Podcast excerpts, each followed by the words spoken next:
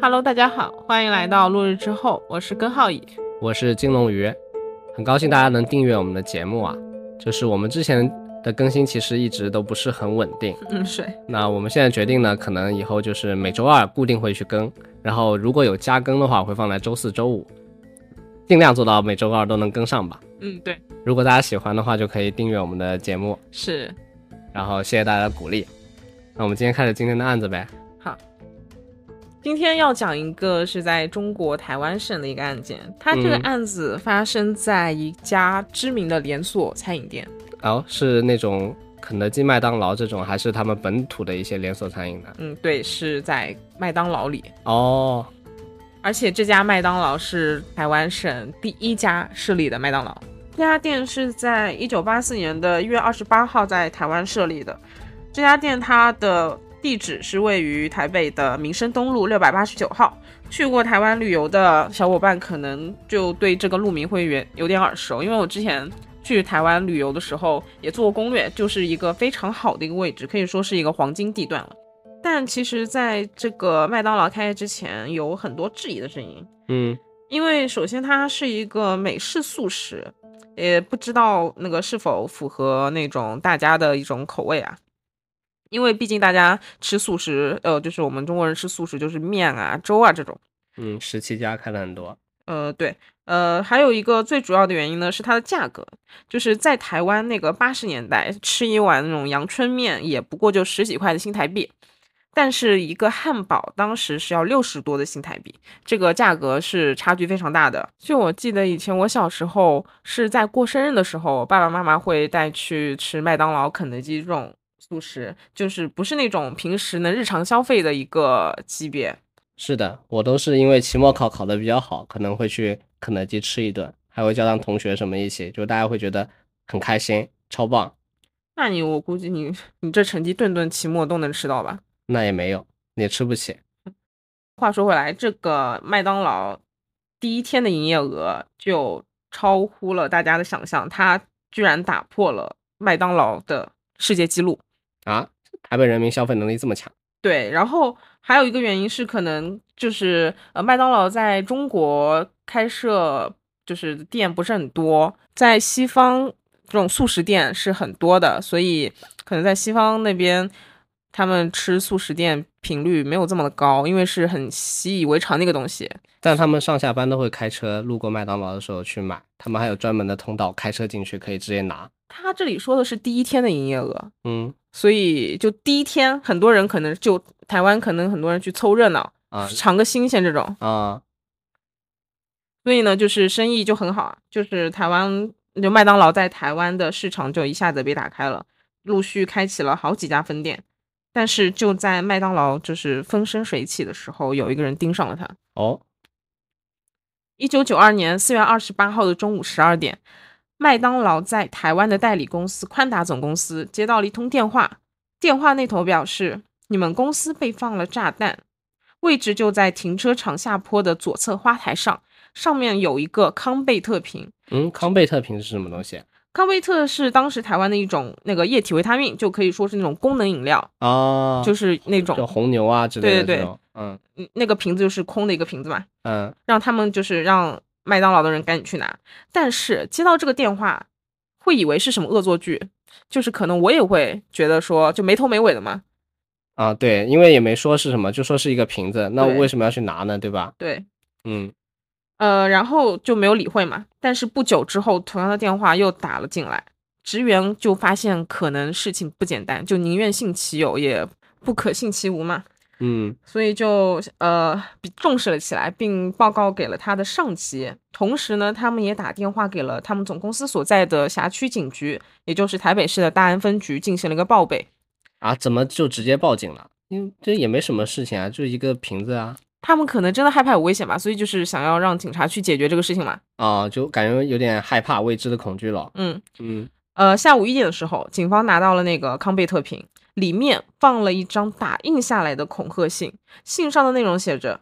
麦当劳台北的几家分店被放置了六枚炸弹，其中两枚是定时引爆的，一个设定的时间是今天中午十二点，另一个设定的时间是今天凌晨两点半。今天凌晨两点半不是已经过了吗？他的意思可能是第二天，就是今天晚上到第二天那个凌、啊凌晨两点半，剩下四枚是水银开关引爆的炸弹。另外，歹徒也在信中明确告知了这种类型的炸弹十分的敏感，一动即爆。如果没有他的指示，警方也是无法拆除的，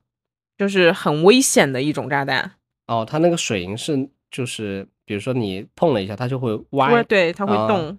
歹徒在信中写，他的目的很简单，就是要钱。然后他的要求是要六百万的新台币，嗯并且这六百万的新台币就是只能是一千元面额的旧钞，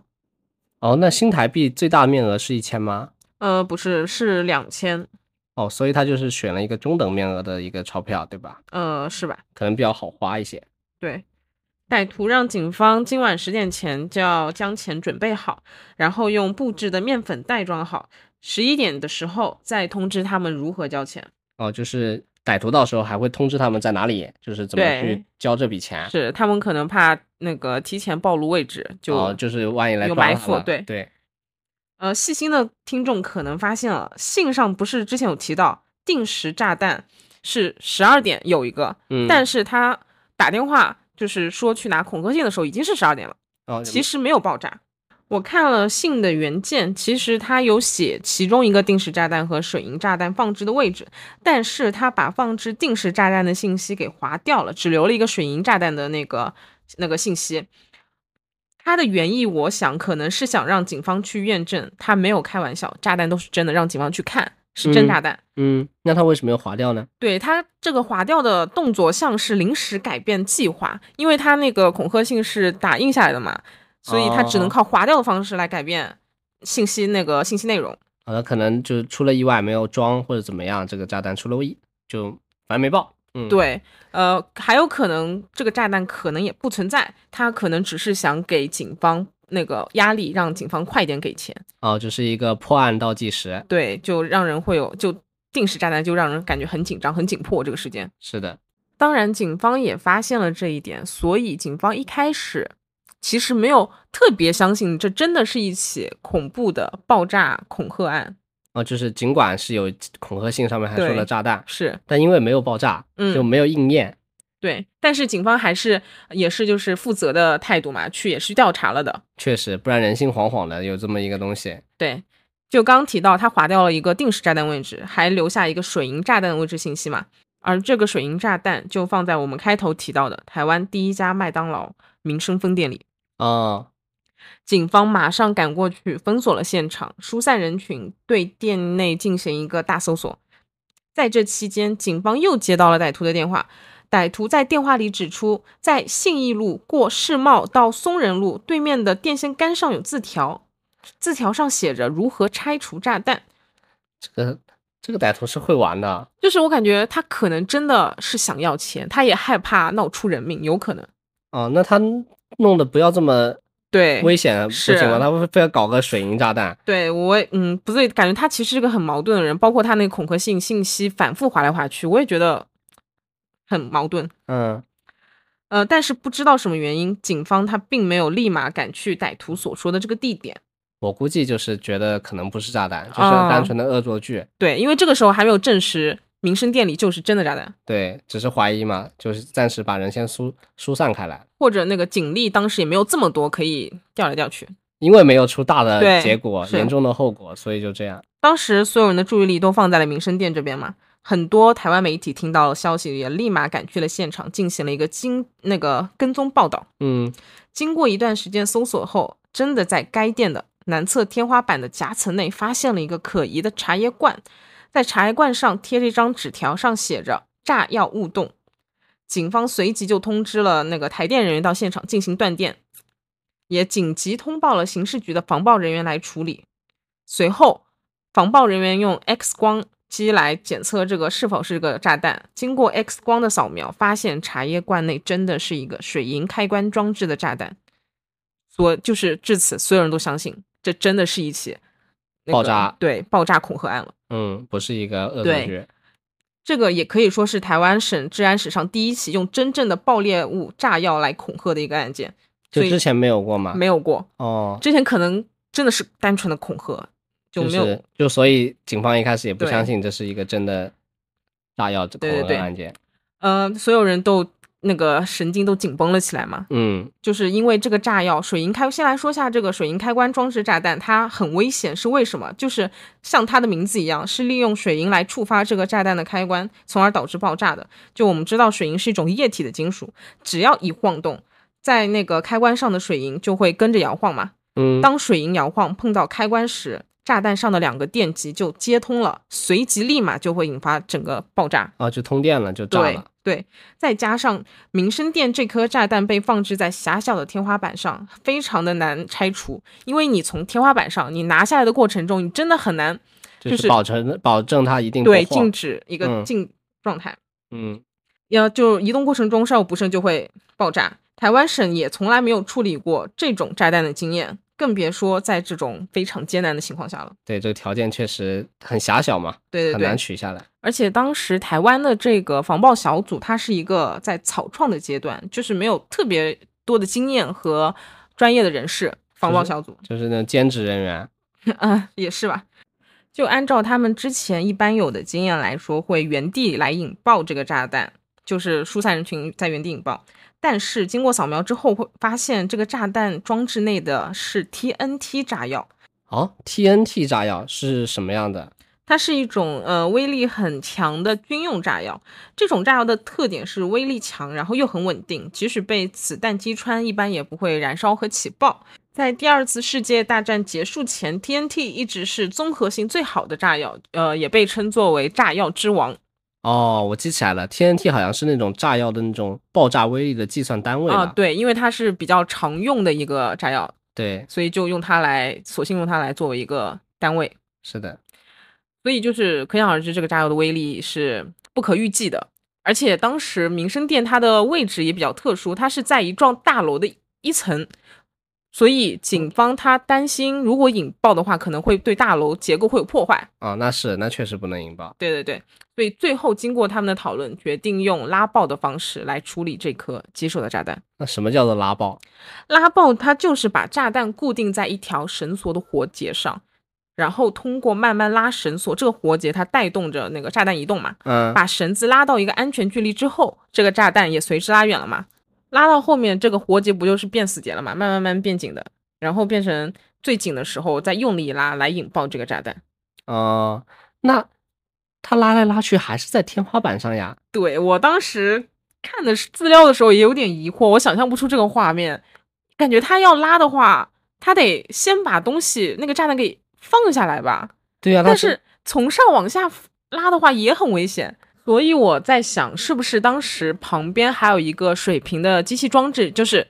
可以把这个茶叶罐水平的移到那个装置，那个装置再垂直的下降到地面，然后进行一个拉爆。哦，有可能，不然的话在天花板上面它也说不过去啊。是，嗯，就计划讨论好了，但是呃，执行计划的人是谁还没有决定。就当时大家都知道这是一个非常危险的炸弹，也没有人处理过这种炸弹。嗯，没什么经验嘛，刚刚都说是一个草草创阶段了。对，所以这是一个赌上性命的一个任务。如果没有人自告奋勇的话，也是人之常情嘛，都害嗯怕。但是这个时候有个人站出来了，这个人是防暴组队员，二十四岁的杨继章。啊、小伙子那个对比较很勇敢，嗯，他表示当天既然是他值班，所以就应该由他来负责。啊，那他说的也对，对，但是其实据了解，当天他是跟别人换班的，原来值班的是他的高中同学好友，叫刘应中。因为刘应中要去参加柔道比赛，所以和杨继章进行了一个换班。嗯，当时刘应中其实已经结束柔道比赛，而且已经来到了现场。刘应中就跟杨继章说：“要不要换我下来啊，？”但是杨继章还是坚持自己去，就说：“既然换都换了，就应该有始有终，让他来做，啊，就是一非个常守信用。”是一个比较好的那个对少年是青年，于是呢，杨继章他就在队友的帮助下穿上了三十公斤的防爆衣。就我查了资料也才知道，原来那个防爆衣居然有这么重，对他有很多那种填充的东西对保护你嘛，而且当时呃压力这么大，氛围这么紧张，这可能不止三十公斤，你懂我意思吧？可嗯能三百公斤都有。嗯，就呃，当时其他队员还和杨继章开玩笑说，呃，任务结束了，一起去吃大餐。也可以去吃麦当劳，就这样跟他开玩笑，缓解气氛嘛。那看来他很受队员们的欢迎啊，感觉他们的关系都处得蛮好的。嗯对，杨继章他在进那个放了炸弹男厕所之前，还让其他队员和记者都从店内离开，就他心里完全知道这是个非常非常危险的事情，所嗯以他选择一个人去完成这个事情。就他还是为别人考虑了。对，呃，所以呢，大家就在店外静静的等候着里面的消息，但是最后等来的不是杨继章的归来，取而代之的是一声剧烈的爆炸声。啊，就防暴组的队员听见声音后，立马冲进店内去救援那个杨继章。冲冲冲进去之后，发现天花板被完全炸没了，现场支离破碎。就我看那个画面，他那个天花板那种钢筋都是垂着的，裸露在外。啊，哎他那个吊在上面的空调也整个裸露在外，就整个天花板都没了。都掀掉了，对，然后男女厕所之间的墙被炸出一个大洞。现场这么严重，那杨继章人呢？对，大家也在那个搜索嘛，嗯，然后发现，嗯，他躺在地板上奄奄一息。三十公斤的防护服都没有保护住他吗？对，他身上的这个防爆衣啊被炸得破烂，护胸用的那个坚硬的钢板也凹陷变形，头盔破裂，防护面罩碎裂。就你这衣服都已经这么破碎了，你可想而知他当时承受的一个是多大的压力。就这个冲击力、对爆炸力，多痛。杨继章双手手腕以下还被炸断了，然后不是说那个钢板凹陷了嘛，所以他的内那个内脏也被震碎了，一直在吐鲜血。那这个赶紧去送医啦！对对，队员们就赶紧把他抬上了担架，送上救护车。我当时看那个新闻报道，队员们抬着杨继章出来的时候，嘴里就大喊“救护车快一点”，就啊他的语气有些颤抖和哭腔，然后那个是音量都破音了，一个男生他的音量破音，就可想而知他是有多着急，那个情绪很紧张。那肯定这个队友啊，对，就他那种真实的感觉和我看电影那种急救是完全完全不一样的。嗯嗯，我看到了这种画面，我才能就是真的切身的体会到，呃，是有多悲伤和那种紧张的情绪。就是一种壮烈的感觉对在里面。在救护车上，护士也一直不停的和杨继章说话，让他那个尽量保持意识。虽然他当时已经意识不清了，但是还要跟他说话嘛。嗯，送到医院之后，医生就立马展开了急救，但最后还是无力回天。八点的时候，呃，杨继章因为内脏破裂、失血过多，抢救无效死亡。嗯，哇，好可惜啊！对，就二十四岁，嗯，是一个非就人常人生刚刚开始，而且他好优秀啊，是就好勇敢，而且为人着想，和同事关系处理得很好。哎，你说这个凶手干嘛呢？这歹徒啊，就真的非常的气人。我当时看新闻的时候都，都眼眶红了好几次，都感觉非常的心酸，会那个，就太惨了，就感觉还是警察在保护人民了。嗯，就更别提我们这些呃普通人看新闻会难受。当时杨继章的队员个个也都非常的难受，也是因为杨继章他的牺牲，也那个让其他队员更加坚定了要破这个案、抓到这个歹徒的决心。那必须要抓住啊对！这太恶劣了，这个人。那个我不知道大家是不是还记得，我在之前提到，歹徒在警员处理那颗水银炸弹之前打的那通电话，电话里指出有个电线杆上贴着一张纸条，上面写着拆弹方法。啊，警方这个时候终于想起了这个事情。当晚在九点多的时候，警方来到了歹徒说的地方，找到了那张字条。那张字条上写着：“电线杆后的草丛中有炸弹，无电源可带回验证。”哦，就是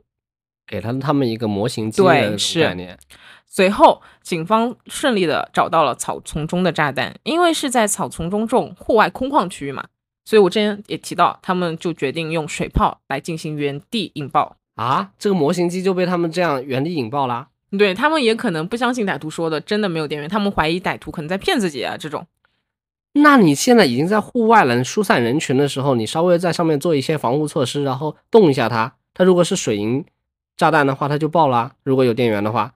那现嗯在你可以试一下嘛，你就就把模型机好不容易歹徒给你的一个解题方法，这个试验模拟题告诉你了，你不去做， 我不知道他们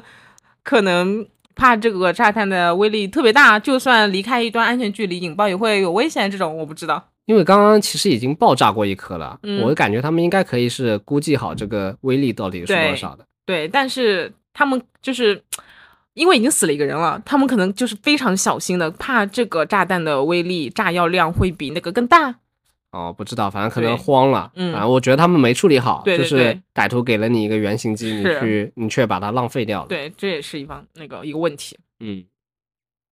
然后话说回来啊，那个警方还在电线杆上找到了另外一张词条，上面写着：今晚十点前，若无准备现款六百万，即刻执行极端报复。那现在已经九点多了，对，那警察到底有没有准备钱呢？警察这里是没有钱的，因为麦当劳它是不准备给钱的。也对吧？就你不能说被人敲一敲就随便给钱嘛，对，但是也挺离谱的，因为现在都已经死了一个人了。对啊，有牺牲了，而而且炸弹是确实存对，在的，而且威力很大的。是的，所以警察能做的也不过就是继续搜索。啊、就早点把凶手找到，把歹徒绳之以法。对，就这样，这一天发现了两颗炸弹都爆炸了，一颗解除失败，然后还牺牲了一名警员，一颗成功解除。但是剩下几颗炸弹还需要警方继续大力的搜索。是的，这毕竟这个炸弹的威力还挺大的。嗯，呃，时间来到了第二天，四月二十九号下午的两点，警方又接到了警报，说在麦当劳永和店发生了爆炸。哦警方就赶紧赶到了现场，发现爆炸地点位于二楼顾客用餐区后方的男厕所，这和第一家店爆炸的地点是一样的，都是男厕所。是的，然后这颗炸弹同样也是水银开关装置，同样也是装在了茶叶罐内，就可以断定是一个人。怼一个人。嗯，最先发现这名炸弹的是一名店员，他当天那个发现了这个炸弹嘛，然后就把值班经理给叫了过来，一起查看情况。他当时是手持扫帚，想去用扫把去试探这个茶叶罐。前面也说了，水银开关的炸弹是很敏感的，就这样一碰就发生了爆炸。啊，那他们受伤了吗？对他们当时虽然没有像杨继章靠这么近，是有一个距离天花板是有个两公尺的一个距离的，但是也被炸成了重伤。哦，那这个威力是很大呀。然后我当时在想，为什么警方没有公布这个信息，可以让民众呃提高警惕嘛？对啊，我刚才也想问，对对对，所以我后面又想，估计是警方为了避免民众恐慌，所以没有把所有信息全部公开出来。就是大家可能不知道，其他麦当劳里也有炸弹，以为只有那一个里面有。那你这样子对，其实也很危险，是呀，而且他们更不知道这个炸弹是一动都不能动的。因为一般不公布是怕说那个人歹徒会跑啊，嗯或者说有人模仿作案。，对但明显这个歹徒是来敲诈你的，对而且模仿作案也别人也做不了这么专业的炸弹吧，嗯没有那么容易，所以我觉得应该还是提前告诉民众是。会更好一些吧。我在想，有没有可能是麦当劳不让警方公布，因为这样会影响他们的做生意是吧？，对，话说回来啊，就除了这两个店员受伤了以外，当时在二楼用餐的两位小学生也因此受了轻伤。爆炸消息就立马传回了麦当劳那个代理公司总部。啊、呃，时任麦当劳总经理的孙大宇赶紧召开了紧急会议，商讨对策，要求各分店立刻展开清查。这一点我也觉得很疑惑，你第前一一天怎么不做呢？对这件已事情经死了人了，你为什么不立马搜查呢？是呀，没想到十五分钟后，果然传出台北市林森北路麦当劳内也发现了一枚茶叶罐的水银炸弹。这次麦当劳员工没敢轻举妄动，警方到场后就立刻那个疏散封锁了现场。呃，因为考虑到这几枚那个爆裂物的爆炸威力并不足以破坏大楼结构，就之前我们也发现了，是吧？嗯，决定不再移动炸弹，直接在现场引爆。傍晚六点二十七分的时候，警方在现场用水炮引爆了，然后也没造成人员伤亡。那挺好的。就这样，短短两天时间，这场爆炸恐吓事件就已经造成了一死四伤的局面，嗯，就已经是一发不可收拾了。民众看到这事件的报新闻报道之后，也不敢再去麦当劳，并且家长也嘱咐自己的小孩儿不要再去麦当劳。麦当劳总部也不得不宣布，全台五十七间的麦当劳分店即日起全部停止营业，避免再让那个歹徒有可乘之机。除了麦当劳以外，这个炸弹也那个恐惧也蔓延到了其他素食店业者。呃，麦当劳的竞争对手肯德基，也就是立马宣布暂停营业。我觉得肯德基处理方法挺好的，他们对有一个很强的危机意识。是的，社会的恐慌发酵的越来越厉害，警方的压力，嗯，可想而知，也非常的大。嗯，所以呢，他在他们在各大报纸刊登了炸弹，也就是那个茶叶罐的样子，希望有民众看到过的可以提供线索，并且还给出了一千万新台币的破案奖金。现在知道发公告了，是，就是，哎，那早干嘛去了嗯呢？呃，同时呢，他们也着手开始调查证物，因为目前在警方手上的只有三张恐吓字条，所以他们从这三张纸条开始调查起。这三张纸条，其中一张是嗯打印下来的恐吓信，还有两张就是后面发现两张是手写的。哦，然后他手写的方式其实有点特别，他这些字只用了横笔画和竖笔画来写的，就是完全没有暴露自己的一个笔迹。就是比如说他如果是撇的话，就是斜着对，的，斜着的这种，就啊直线的那种，就是可以看出他是有一点防那个反侦查意识的，啊、但是也不多，因为警察在第一封打印的字条的背面发现了三枚指纹，哦，那指纹的话很重大的发对，现，非常重大发现。但是呢，因为当时指纹对比的系那个电脑系统在台湾还不是很成熟，那个资料库建档不多，所以都要靠人工的一枚枚进行对比。那那这也太麻烦了，太麻烦了，就是这个工作量是巨大，非常的耗时耗力。于是警方就想有没有其他的切入点可以缩短这个时间。嗯，他们发现恐吓字条上有“主纵火”“副操控”这些字眼，再加上炸弹都是水银开关和 TNT 的那个炸药，就是一个非常危险的一个炸炸弹嘛。嗯，所以警方推测歹徒是拥有爆破方面专业知识的人。于是他们就先从这些背景有这些背景的人进行倒查。哦，那这种爆破专家什么的，是不是在那种就是受过专业训练军队啊或者对什对么对这种地方？对，警察也是从这方面开始调查的。啊、警方还调查了麦当劳的离职员工，因为警方可能觉得会有些人离了职之后进行一些报复的行为啊什么之类的，不然为什么选麦当劳呢？那确实，但是就是这些该调查的都调查了，依旧毫无进展，那这个人是谁啊？就大家找不到嘛。然后为了尽快抓到这个凶手，麦当劳他在之前不是说他不会付六百万的新台币，嗯、同时他还要提供那个悬赏金额，以六百万新台币的悬赏金额加码双倍至一千二百万新台币，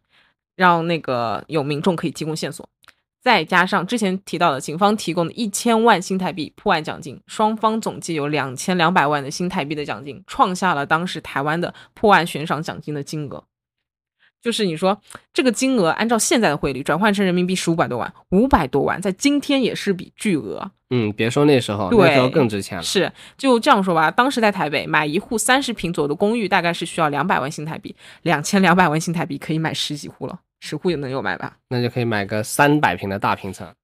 就是在这么巨额的悬赏金额下，民众就纷纷打电话进行举报。那肯定，呃对万一举报中了呢对，就万一啊，是吧？嗯，警方前后接到总共有四五百通的检举电话，但是真正有的线索几乎是没有的，啊、所以都大家都是来摸鱼。，来蹭边的。嗯，就这样，一天又一天的过去了。警方能做的就是没日没夜的对比指纹，希望能尽快抓到凶手。那这工程量红年马月啊，那是，凶手后来都没有继续那个犯案吗？没有，那就他不是一开始说为了要钱吗？是那现在钱也没拿到手，他对不继人续，人也杀了。啊，他也不他继续作案来威胁啦。嗯，我估计他真的目的只是想要钱。他现在发现杀人了，感觉事情严重了。哦，对，他可能害怕了。嗯不，会，他这么穷凶极恶的做炸弹的人还害怕呢？其实他也不算特别穷凶极恶。你听我哦，那后面我们再看。就这样，一周过去了，在五月四号的深夜一点，警察局里出现了一名醉酒男子，他说自己知道谁是爆炸案的主犯，这不会是也是来拿悬赏金的那个？很很诡异啊，因为他喝的醉醺醺， 就对像、啊，嗯，然后据但是警方也很那个认真耐心的听了他的说那个供述，据嗯，他所说，他朋友刚刚在和他喝酒的时候告诉他，这个爆炸案就是自己做的，啊，不会是喝了酒以后吹牛逼吧？对，很那个时候可能我也怀疑有这个可能。嗯，然后警方当然是这么想的嘛，再加上这个人当时喝的醉醺醺的，就是像在那种嗯就乱说对说胡话。说胡话，警方就没有放在心上，只是单纯的做了想做一个那个笔录嘛口供。对，万万一有有线索呢？对，但是在做那个口供的时候，警方慢慢发现这名男子说的很详细、很具体，就不像是对，编的。是不像编的，所以警方开始着手调查这名男子供述出来的人，那就是时年三十岁的陈希杰。警方调出了陈希杰的档案，发现他只有高中学历，是大安高工配管科的毕业的，然后曾经在海军军舰服役过。退役后呢，从事水电工作，没有前科，同样也没有那个爆破背景，所以警方又开始将信将疑，就是呃，之前都说了，这个炸弹是很专业的，但是一个没有对爆破背景的人，他真的会做这个炸弹吗？是呀，但是警方也想说先调查一下嘛，就想先进行一个指纹对比，因为当时在台湾服役前，服役的人员都会录入指纹进行一个建档，所以呢，这个指纹对比也是非常顺利，而且很迅速的。嗯、然后对比下来，结果是吻合的，哦，那就真是他做的啊，对，就确定其实应该就是这个人了。于是，在五月四号的下午两点，警方赶往了陈希杰的住处，对他进行一个围捕。但可惜的是，警察到的时候，秦陈希杰已经逃走了。在住处只有他的菲律宾女友罗莎。据罗莎所说，他和陈希杰是在菲律宾相识的，两个人情投意合，最终成为了情侣。罗莎呢，随后就来台打工，在桃园上班，两个人感情很稳定，是打算结婚的。他表示陈希杰他非常的老实斯文，绝对不会干出这种事。然后陈家人也得知了这个情况嘛，也表示不相信自己儿子会犯下这么残暴的一个社会大案。嗯，陈希杰的妈妈还说，陈希杰他十分的孝顺，然后还会帮自己洗碗，每天晚上都会回家睡觉，他一定是被冤枉的。但是指纹对比是铁证如山的，所以事情到底是什么样的，只有把陈希杰抓回来，才能真正了解。对啊，他也有可能只是，比如说给别人给了他五百块钱，让他去嗯送一下这个信什么对，的，也有可能。嗯但是这一次的围捕不是失败了吗？嗯嗯，警方也断了线索，就这个事情又陷入了一个尴僵尬局的对僵局。但是在这两天后，也就是五月六号这天，警政署长和陈希杰的妈妈分别收到了陈希杰写的一封信。给警政署长上的信写着：“我真的不是要杀人，我只是想要钱。”而给妈妈的那封信上写的是忏悔的内容，原文写着：“母亲大人，念及当兵退伍后一直事业无成，今天又给母亲带来困扰，可谓是不孝。希望死后能将器官捐献，遗体火化。尽管这两封信的内容不一样，但是落款都是陈希杰绝笔，看得出来他是有点想轻生的意向了。嗯，媒体获得这个消息之后呢，又开始大篇幅的报道。母亲也通过媒体对陈希杰喊话，让她不要想不开，不要做傻事，赶紧出来澄清。社会上的舆论也开始了，很多人在那里说，现在被陈希杰给逃啦，以后一定很难抓，说不定还会自杀呢，就抓不住了嘛，嗯不能绳之以法了。就警方的压力可想而知，是越来越大，越来越大。当时负责这个案子的刑侦队队长一个礼拜都没有回过家，回过办公室，就天天在外面搜查那个证据，找人。就这样，又过去了十天，依旧毫无线索，找不到人。就在警方很绝望的时候，接到了一则线报。线报指出，陈希杰有个朋友叫做潘哲明，也是三十岁，从事呃土木工作，现在是在做计程车司司机。哦，那他之前是做土木的，然后陈希杰也是做那个水电工的，对，他们是不是那时候认识的？呃对他们就是在一个那个松山机场工程案中合作的时候认识的，哦，然后互动频繁就变成了好朋友。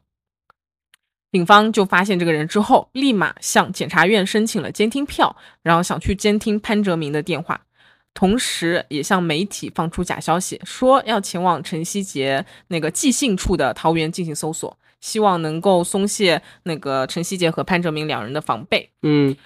之后呢，警方在监听中发现潘哲明接到了一通关键的电话，对方急着要他上新店山区一趟。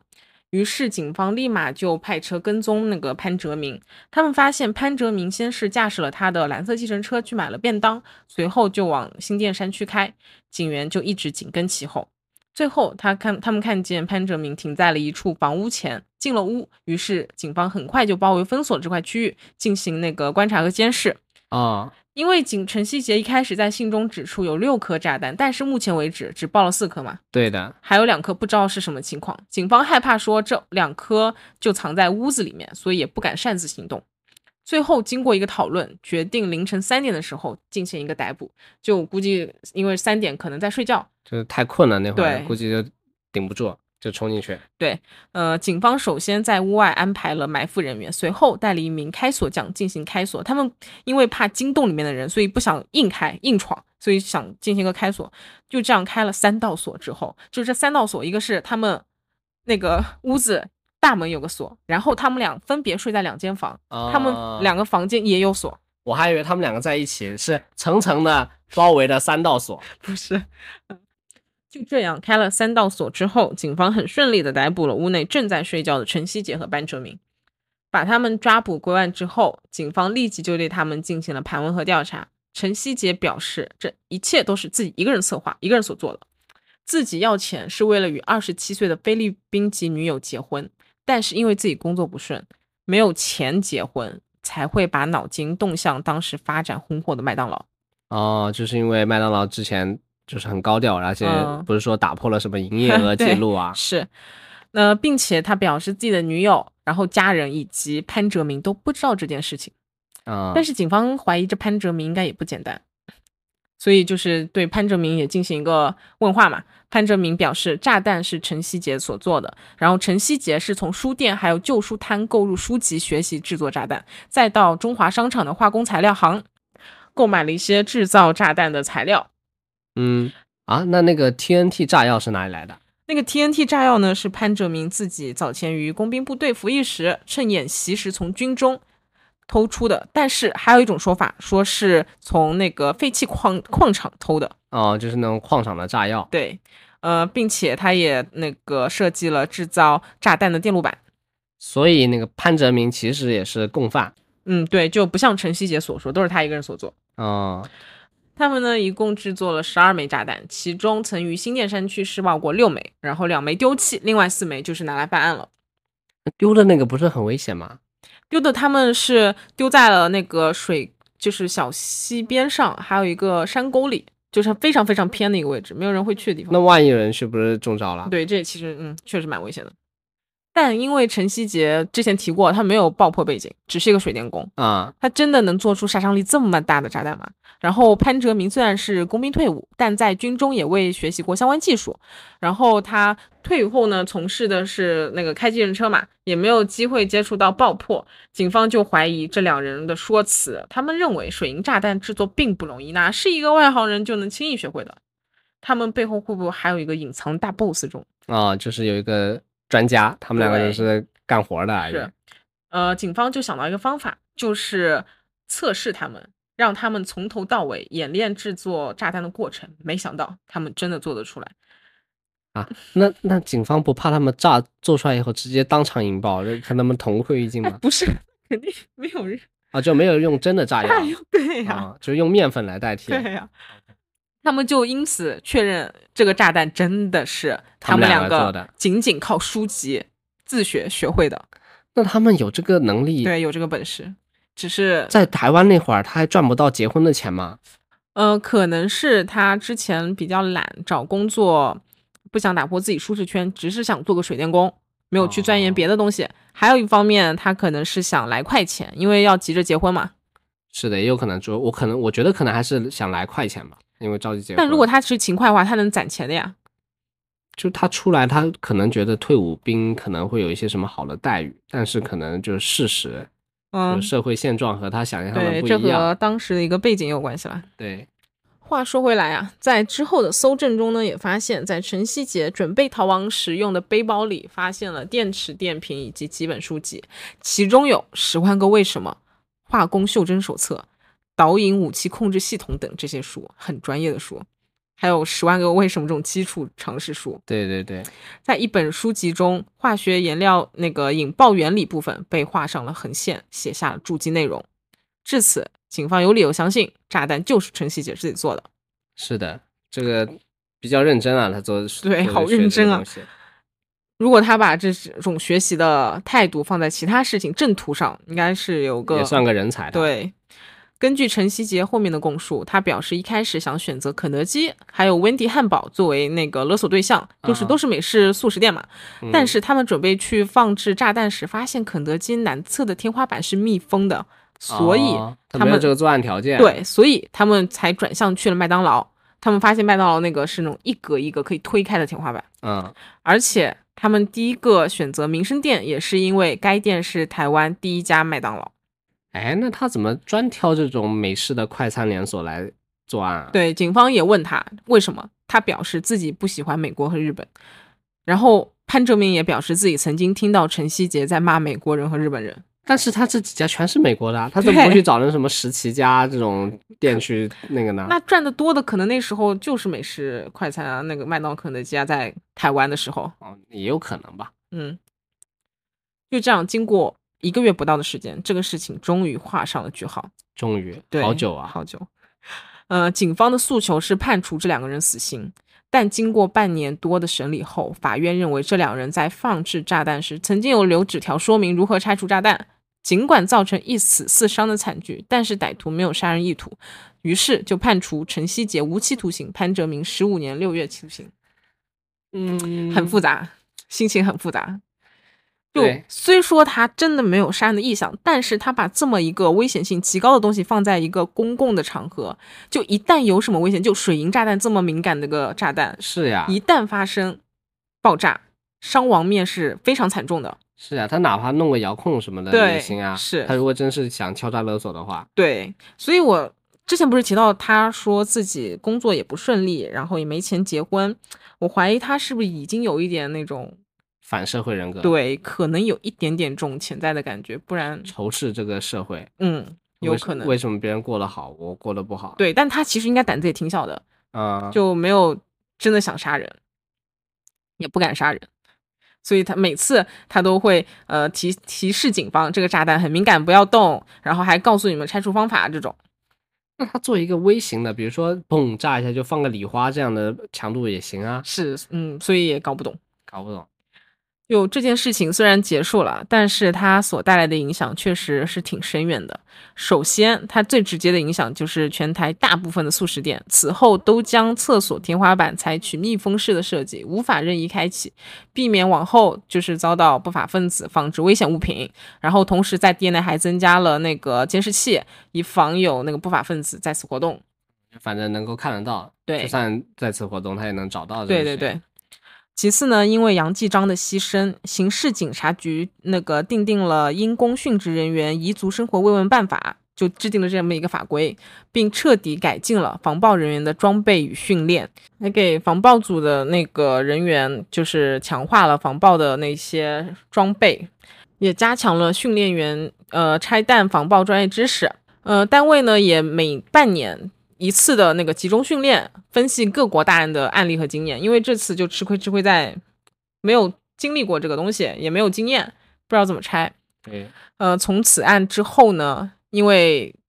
加强了这些防暴的经验设备啊之类的，呃，台湾就再也没有出现防暴人员因执行任务而牺牲的案例了。哦，那挺好的。哎，但是就就是来的有点晚，啊就是是因为杨继章牺牲了以后才进行了这些调整就杨继章，他可能在天之灵也会感觉非常的欣慰吧。啊。那确实，就很多时候一些社会的制度要进步啊，一些改革什么，必确实须都要有有一人些人起来牺做牲，牺牲。对。对的，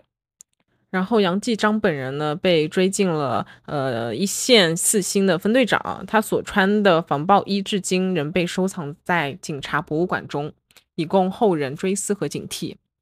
但杨继章的牺牲，就是其实对父母来说是无可磨灭的一个伤害啊，一个打击，那肯定。对白发人送黑发人啊，太年纪痛轻了。轻的。杨继章他的父亲呢，其实也是台湾省安全局的一个退休人员，之前从事的也是防暴的工作，是个防暴专家，哦，就其实是一个子承父业的一个事情了。哦，怪不得杨继章那时候会站出来，因为感觉对有一份这种骄傲、荣誉在里面。嗯，嗯，但是没想到就杨继章这么早就牺牲了。嗯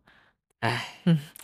在警察博物馆中呢，有展出杨继章的遗物，他其中有个遗物是他的准考证。他当时已经在报考了台湾省的警官学校，呃，这里说一嘴，他原来是那个警专学校，就是警察专科学校，然后现在这个警官学校出来是能直接呃做警官的，就是以前发只展能空做警员，对，现在发展就出来之后发展空间会更高，啊，天花板会更高。，对，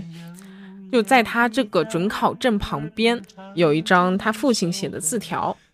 这条上写着：“嗯、他四月二十八日壮烈殉职，报考同年五月警官学校，夙愿未偿，空留下一张准考证，遗恨千古。”就这看了是让人感觉就是非常痛心的，就是我看了这东西的时候，也是忍不住就很难过。我知道对，确实他就很可惜，这个人他本来是一个很上进、很好的这么一个人，但是由于这种意外，就早早的去牺牲了。杨继章的妈妈她说她会经常梦见儿子，在梦里求儿子不要走，就是希望他留下来。然后杨爸爸也说他们在 之后就从来再也没有去过麦当劳，因为怕伤心嘛。对。但同时，他的父母是非常为就是为他感到骄傲的。是的，呃，他爸爸很自豪的和记者说，说杨继章是警界中的楷模。他用自己一人的牺牲换来之后，呃，防暴组队员的安全十分让人的敬佩。他真的很棒。嗯，你看他一个人上，把所有人支开，然后在大家都不知道怎么处理这件事情的时候，他站了出来，对，很勇敢。然后在找资料时候，有个让我特别感触的地方，就是杨继章的父亲，他回忆起在医院见到儿子最后一面的时候，就是杨继章躺在床上没有说话，但是一直在流眼泪，就不知道他在自己生命最后的时刻在想什么，也有可能是太痛了，或者是有对父母的不舍和牵挂，也有可能是对自己人生的遗憾。不知道，但我觉得那个画面肯定很感人。对，哇，好难过啊！想想的话，哎，就每当我感到人生有可惜和遗憾的时候，我都会幻想，或许在另一个平行宇宙中，事情会如愿的发展。嗯、就可能杨继章他在另一个平行世界中顺利的拆除了炸弹，嗯，结束后和队友一起开心的去吃大餐。是的，也许在另一个平行宇宙中，就没有一个人因为娶不起老婆而要去报复社会，搞什么炸弹袭击、炸弹恐吓。那这个凶手的行为，这个歹徒行为，我觉得肯定是不对的。对，就他不管怎么缺钱也好，不管怎么样也好，但不可能去拿爆炸物去恐吓、去威胁、去勒索吧？对，你说你哪怕缺钱怎么样，你用一些正常的手段，你也是能赚到钱的，其实慢慢攒嘛。对啊，你打两份工行不行？对，是吧？那这样子肯定是不对的。哎，其实抛开凶手的因素不谈，我觉得这件事情、这个案件里面啊，更多的有一些社会问题存在在里面。嗯，怎么说？就我感觉，比如说麦当劳，他为了自己的经营，他可能就不想受到那个损失嘛，嗯，就没有及时的去停业去排查这个危险。就他其实已经死了一个人了，在他们店里面，他就应该考虑到是不是其他的炸弹也在别的分店，对吧？他应该进行一个先闭店了，然后去排查，然后避免后面再有其他的损失嘛。但他没有考虑，没有做到这一点。对他其实在死第一个人的时候就该立马停止营业。是的，就配合调查嘛，自己自查一遍。然后其实警察的话也会存在一些问题，就像之前说的，你通报案情的话，更多的是会怕凶手逃逃跑，或者说有人模仿作案。但在这个案件上面来说，对方是找你恐吓勒索的嘛，其实不存在逃跑一说。而且你说让别人很快的进行一个模仿作案，也不是很容易，毕竟是一个专业的炸弹制作这么一个要有技术的。所以你跟大家说有这件事情，提高大家的警惕的这个意识，就可能会避免第二天四个人受伤这么一个结局。嗯，对，然后还有一点就是，为什么凶手居然要做出这样的事情来拿钱？他作为一个，你说他很很快能够从书本上面，光凭书本知识就可以了解到炸弹的制作方法，那他其实是一个聪明的人，对，也是一个有能力的人。对这方面应该有天赋的，可以说。对，那这样的一个人，在这样的社会，居然没有被放到一个正确的、合适的地方，是，让他发发光发热，对吧？嗯，反倒是让他哎怀疑人生。就这种资源的分配啊，这种社会风向的引导，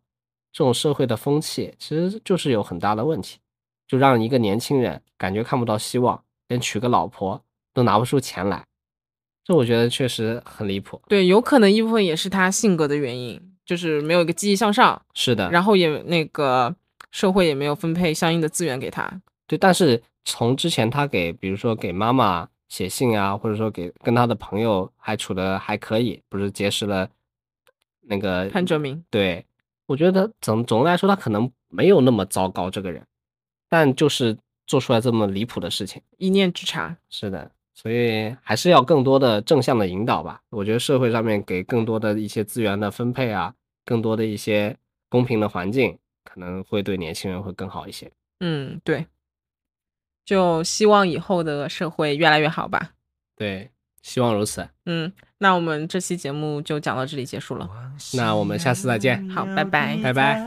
耳边唱着那首歌，那首曾经是你最爱的歌。你总是轻轻唱，我跟着慢慢和，在我们拥有年轻的时刻。